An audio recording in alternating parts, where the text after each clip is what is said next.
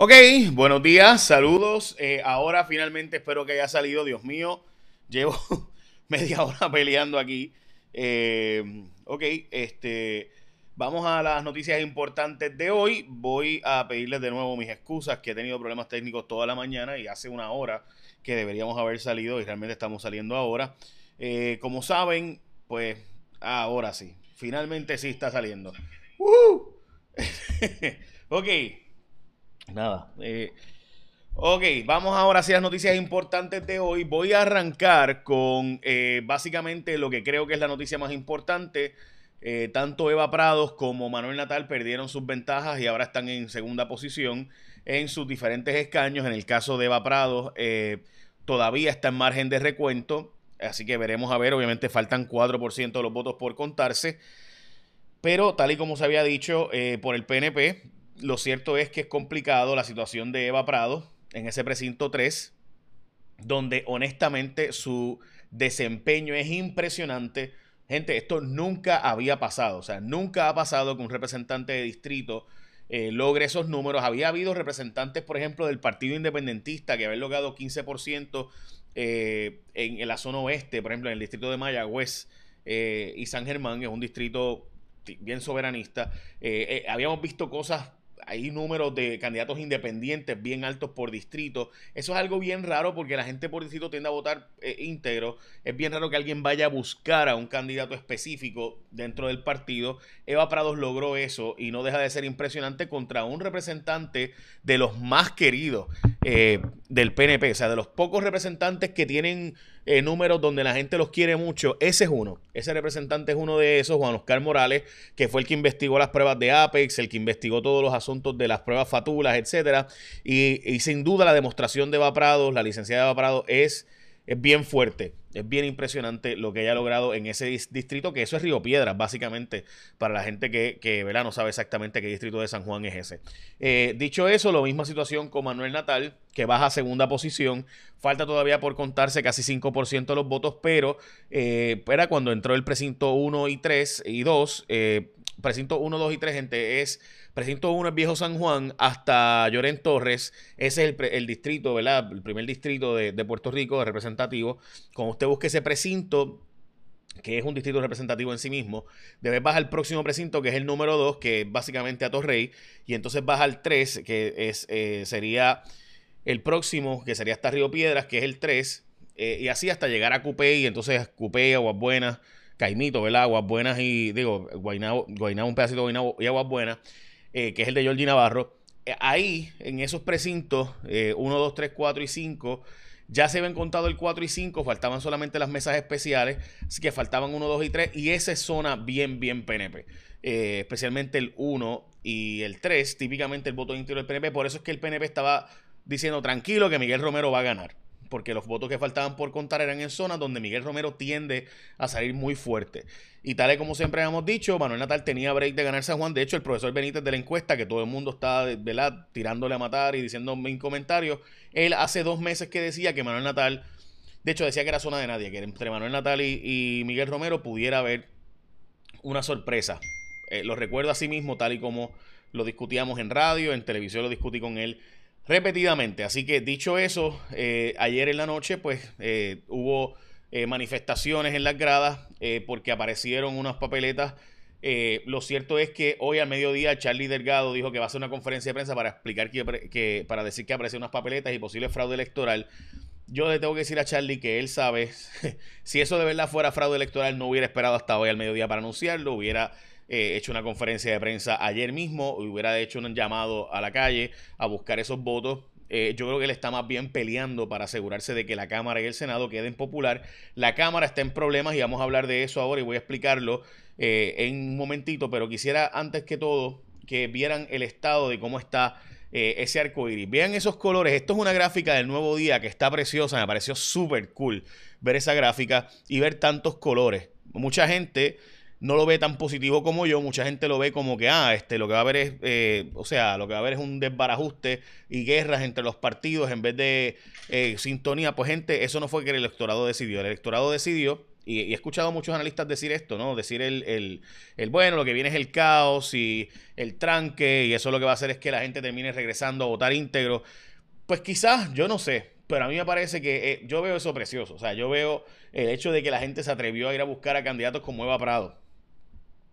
Eh, o sea, eh, importa el grassroots. O sea, importa. O sea, Joan Rodríguez Bebé, por dar un ejemplo, ¿por qué ella logra llegar segunda mientras que la otra candidata llega quinta? Pues Joan eh, hizo una campaña bien interesante, de hecho escribí de eso en mi columna, de ir a muchas iglesias, muchos podcasts de grupos pequeños, o sea, ir asegurando votos en comunidades pequeñas, o sea, poquito a poquito, no ir a los medios masivos, sino ir a los medios más pequeños. Me pareció muy, muy interesante eso.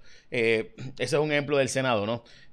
obviamente, el independiente Vargas Vidot lograr entrar, eso es casi milagroso. Él no hizo campaña, no tenía el apoyo de nadie esta vez, que la otra vez fue Lugaro todos pensábamos que se iba a colgar, todos los analistas, todos pensábamos que no iba a entrar y Vargas pidió dentro. Eh, así que, y no porque haya hecho un mal o buen trabajo, o sea, independientemente de, mi opinión no era porque no había hecho un trabajo, sino porque realmente pues en política nunca vemos a alguien, a tantas miles de personas ir a buscar a un candidato en el Senado allá en lo más bajo, a la izquierda, a la derecha de la papeleta y en la parte más abajo.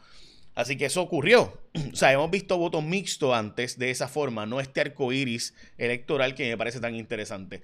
By the way, sumamente interesante las ofertas que tienen ATT para tu nuevo iPhone gratis. Ajá, si quieres hacer un upgrade para el teléfono más deseado y te salga gratis para tu compañía actual, no te deja.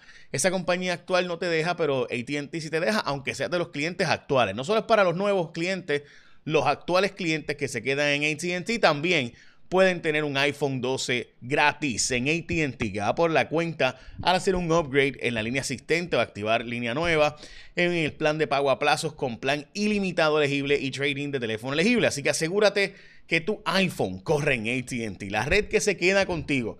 Esa red se quedó aquí. Así que consíguelo llamando al 939-545-1800, 939-545-1800 y te lo entregan el mismo día o visita una de las tiendas, kiosco o agente autorizado. Gente, estamos hablando de un iPhone 12 gratis. ¿Ah? Sí, sí, así como escuchaste. Así que tienes que ir, obviamente, o llamar al 939-545-1800. Ok, quiero eh, brevemente que vean eh, la gráfica para las personas que obviamente nos ven. Eh, también recuerde que bajen nuestra aplicación, pero también pueden escucharnos a través del podcast. Así que la gente que no, pues puede ir a mi Facebook Live o a mi Instagram para observar esto. Quisiera que lo vieran porque cada vez más fácilmente parece que Donald Trump va a perder.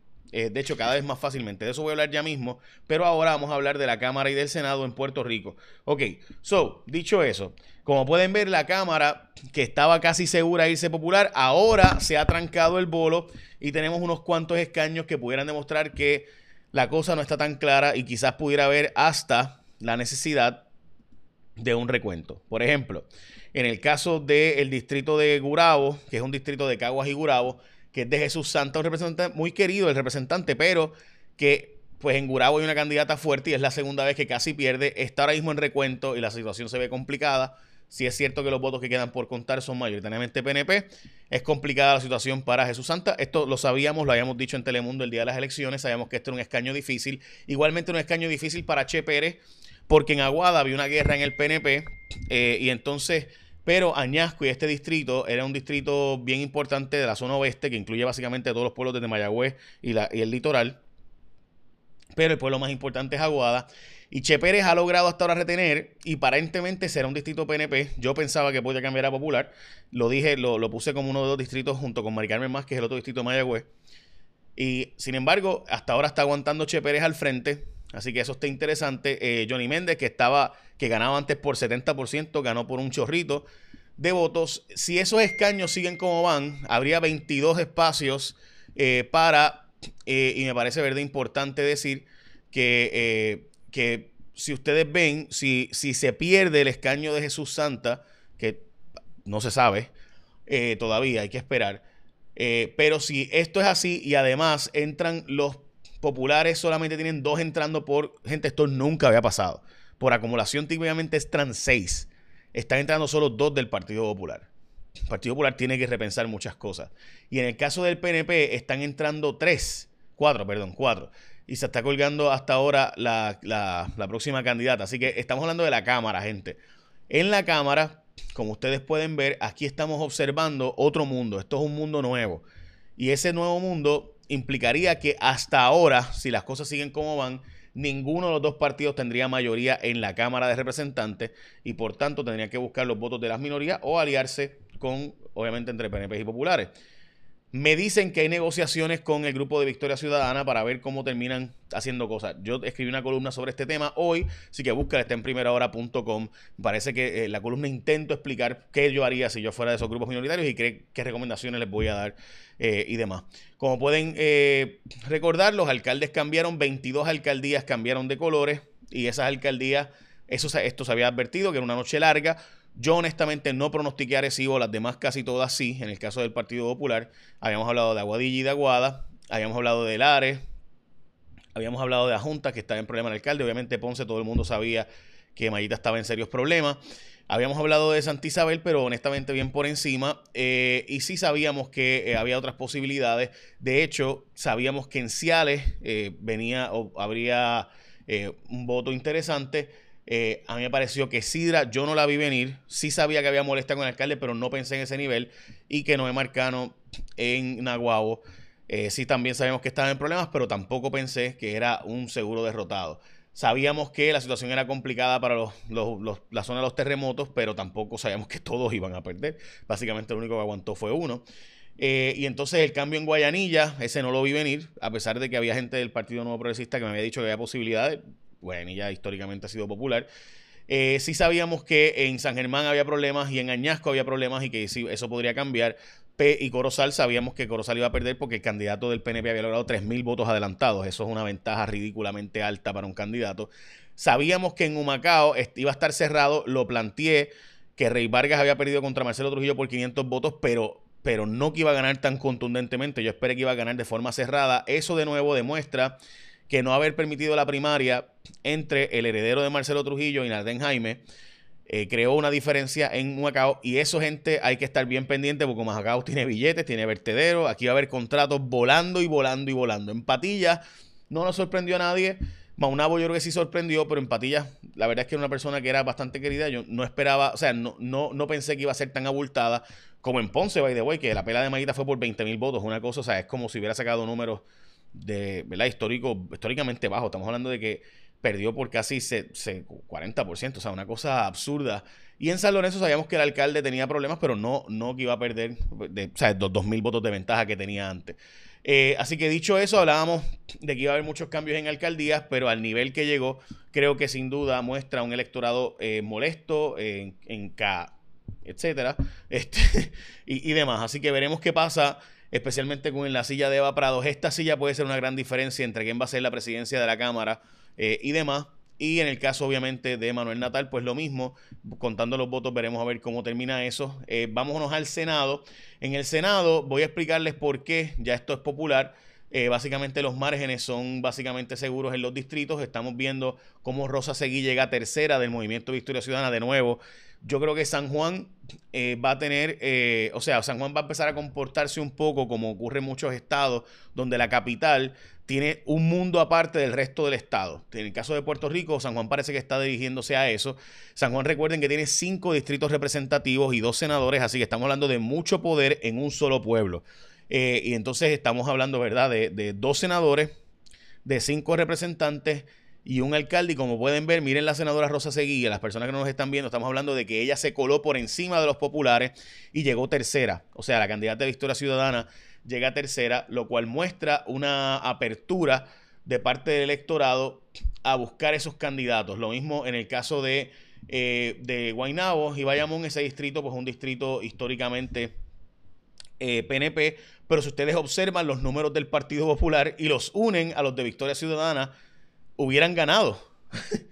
Eh, eso es histórico, gente. Estamos hablando de que, de que si el eh, Victoria Ciudadana lograra, si usted suma esos números, obviamente hubieran ganado ese escaño. Estamos hablando de que el distrito de Bayamón tiene que estar pendiente, que es un distrito mega ultra PNP, gente. Estamos hablando de Bayamón, Guaynabo, Cataño, Toa Baja y Toa Alta. Eh, es un distrito senatorial que se gana por pelas ridículas, pero si usted mira esos números, te demuestra que hay una apertura de ese electorado, incluso electorado típicamente PNP, de ir a buscar los votos de Victoria Ciudadana, de ver a Victoria Ciudadana como un, como un partido de opción. 25 mil votos gente en Guaynabo, Bayamón, Cataño, toda baja y toda alta, no son pocos votos. Eh, y yo creo que en ese sentido muestra un partido de Victoria Ciudadana fuerte, más fuerte de lo que de, de Alexandra Lúgaro. Desconozco, ¿verdad? Si, si realmente es tan fuerte como fuera Alexandra Lúgaro, pero me parece que tiene otros candidatos. O sea, lo quiero decir esto: si Alexandra Lúgaro no fuera la candidata a la gobernación, ¿qué pasaría?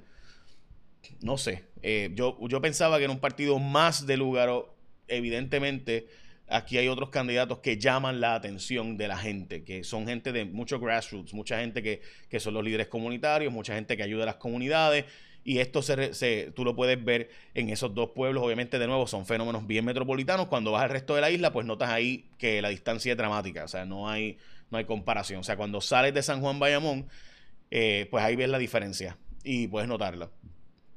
Por ejemplo, si nos vamos a Arecibo, en Arecibo el distrito está popular hasta ahora, con la caída estrepitosa del alcalde de Arecibo, que perdió por una pela contundente. Yo creo que nadie, o sea, todo el mundo sabía que, que ya estaba en, aprietos, pero no a ese nivel. Eh, y lo, cierto es que aquí, aquí ves la diferencia, ¿no? Como por ejemplo el PNP y el Partido Popular sacan todos sus candidatos entre 55 mil y 53 mil votos, pero Victoria Ciudadana, pues ahí está en los 20 mil, los 19 mil votos. O sea que estamos hablando de una distancia dramática y sustancial. Eh, y pues no es lo mismo ni se escribe igual, ¿no? En el resto de la, de la población. Eh, en el caso de nuevo de Mayagüez, lo mismo. Vamos, vemos a un distrito ganado por las candidatas populares eh, y perdiendo el PNP, pero Victoria Ciudadana pues ahí está mucho más lejos y lo mismo estamos hablando si, vamos al resto de la isla, o sea que de nuevo el fenómeno metropolitano de Victoria Ciudadana es básicamente eso mismo, un fenómeno bien metropolitano. Si vamos al distrito de Ponce, vemos unos, unas ventajas dramáticas entre el Partido Popular y vemos ahí un candidato, una candidata, perdón, que es Eileen Arrufat, que llega en quinto lugar, bien distante, pero de nuevo, de, Proyecto Dignidad. Eh, y ahí ves, la diferencia, ¿no? Cuando tú ves los candidatos de Victoria Ciudadana a la zona metro versus los ves en la zona, en el restante del país, pues ahí notas una diferencia bastante dramática. En el distrito de Guayama, pues lo mismo. Eh, los dos populares al frente, con los PNP siguiéndole, eh, y bien distante los otros candidatos. Lo mismo en el caso de Humacao. Miguel Laureano, el senador, que era un senador muy querido, está ahí pero, o sea, está en cuarto lugar, pero de nuevo, es un distrito que se está decidiendo por 200 votos eh, entre el hermano del alcalde de San Lorenzo y Miguel Laurano, que es de San Lorenzo, by the way. Eh, y obviamente Trujillo, que pues estaba en otro nivel por razones que todos sabemos. Y lo mismo pasa con el distrito de Carolina, que hasta ahora se iría para uno PNP y uno popular con Javier Apunta del Mago al frente. Básicamente, gente, esas son las noticias importantes de hoy. Se los traje para que viéramos los números. Vamos a ver los números también. En el caso del COVID, 292 positivos y 117 en las probables. 483 eh, personas hospitalizadas, ese número ha aumentado sustancialmente y 538 es el máximo histórico, así que ese número es preocupante sin duda. Y a las cinco muertes reportadas de hoy, tres de mujeres de 74, 85 y 85 años y eh, otra mujer de 84 años y entonces un hombre de 75 años. Y básicamente esas son las noticias importantes de hoy. Estamos todos al pendiente de lo que pase con San Juan que es probable que siga en esa tendencia. Faltan otros votos como votos ausentes de estudiantes que pudieran ser de Manuel Natal y demás, pero sabemos que los votos que faltan son mayoritariamente los gestionados por el PNP. Ayer, eh, y con esto termino, mucha gente me decía que que por qué, ah, voy a hablar de Estados Unidos ahora brevemente, que por qué, que, que, por qué ellos estaban tan seguros, o decían el PNP estaba tan seguro que iban a ganar esos distritos, y es porque, gente, el PNP, mientras el Partido Popular estaba en guerra entre ellos y otros partidos estaban peleando, el PNP tiene una maquinaria electoral que estaba buscando esos contactos. Para que tengan la idea, cada precinto en Puerto Rico tiene cerca de 16 líderes comunitarios de los partidos políticos. Y ese distrito o ese, ese precinto con esos 16 líderes eh, comunitarios y demás buscan puerta por puerta gente, mire doña fulana para que vote adelantado, mire doña Mengana para que vote a domicilio, mire doña... Y mientras otros partidos estaban haciendo otras cosas, el PNP con su maquinaria electoral, que son empleados públicos a quienes se les ofrecen puestos de confianza y puestos de... Ah, ¿Verdad? pues esa gente es ese ejército electoral. Así que en el cuatrienio que viene es importante que usted sepa eso y que entonces en el cuatrienio que viene se preparen con, como tal, o sea, como para lograr eso. Eh, así que me parece importante decirles esto dentro de toda la información que estábamos eh, dándole hoy. Y de nuevo, en el caso de Estados Unidos, el mapa electoral cada vez es más evidente que eh, Joe Biden es el que tiene la posibilidad de ganar ahora mismo. ¿Tiene posibilidades Donald Trump? Sí, probabilidades, mayormente con Biden.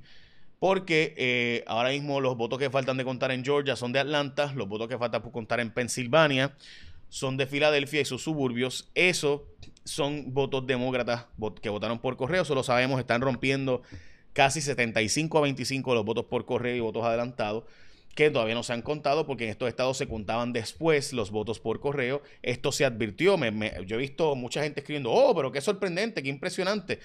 No, gente, no es sorprendente, impresionante. Todo esto se había advertido. Todo, hay hasta columna diciendo que iba a tardar un mes en saberse los resultados en, muchos de los, de los eh, o sea, en estados republicanos como Utah tardan dos semanas en contar todos los votos. En estados demócratas como California tardan casi un mes en contar los votos. Esto siempre es así.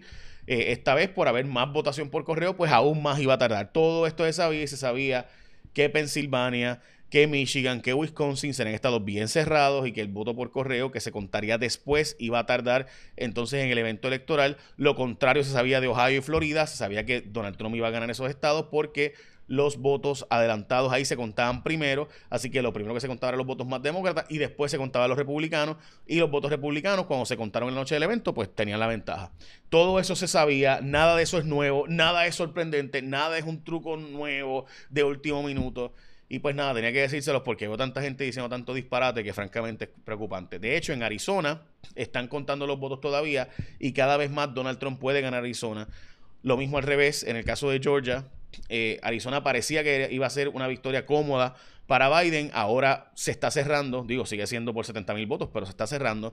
Lo mismo en Georgia, pero al revés. Georgia eh, se veía seguro para Donald Trump con 300 mil votos de ventaja, ahora va por 18 mil contando los votos de muertas. Lo mismo en Pensilvania. Así que estamos todos esperando ahí eh, lo que va a pasar. Y de nuevo, si tú quieres una, un teléfono iPhone 12 gratis, pues llámate a el número 939-545-1800, 939-545-1800 y pregunta a la gente de AT&T cómo obtenerlo. 939-545-1800, de nuevo esa red se queda contigo. Y esas son las noticias importantes de hoy. Lean mi columna, de verdad está cool. Écheme la bendición. Que tengan un día productivo. Bye.